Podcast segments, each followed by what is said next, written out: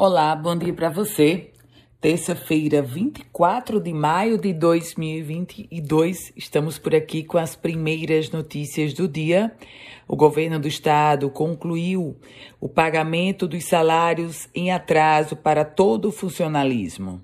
Ontem foi depositado 110 milhões de reais para as contas de quase 8 mil servidores que ainda esperavam pelo salário de dezembro de 2018. No total, entre folhas em aberto completo e parte em atraso, quase um bilhão de reais em dívidas foram deixadas pela gestão passada em relação ao funcionalismo e agora quitadas.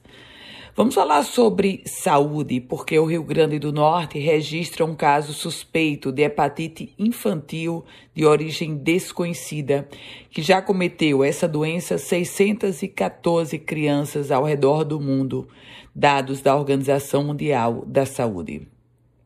A informação foi confirmada pela Secretaria Estadual de Saúde. Esse caso investigado acontece na cidade de Mossoró.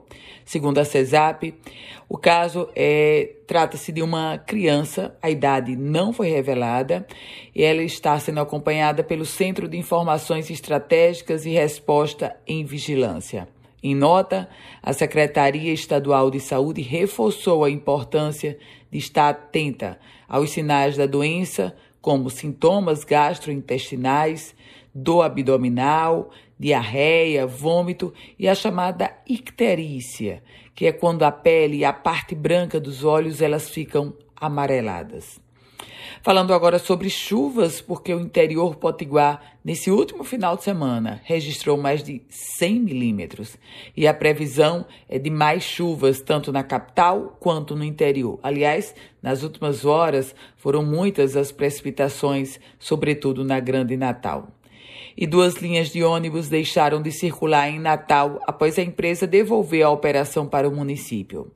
As linhas de ônibus 17, que faz o percurso Gramoré-Petrópolis, e a 19, rodoviária Ribeira, deixaram de circular. O motivo, mais uma vez, a devolução da operação por parte da empresa, no caso a Guanabara, fazia esse percurso. E o imposto de renda, falta pouco. Prazo limite 31 de maio e 95 mil potiguares ainda não entregaram a declaração do imposto de renda. Polícia. Criminosos invadiram a central do cidadão de Ceará Mirim, arrombaram um cofre, furtaram equipamentos e o atendimento por lá foi suspenso. A polícia ainda não sabe exatamente o dia que aconteceu, porque era no final de semana. Mas o fato é que o serviço da central do cidadão é, da cidade de Ceará-Mirim foi comprometido logo nesse iníciozinho da semana devido à ação da bandidagem.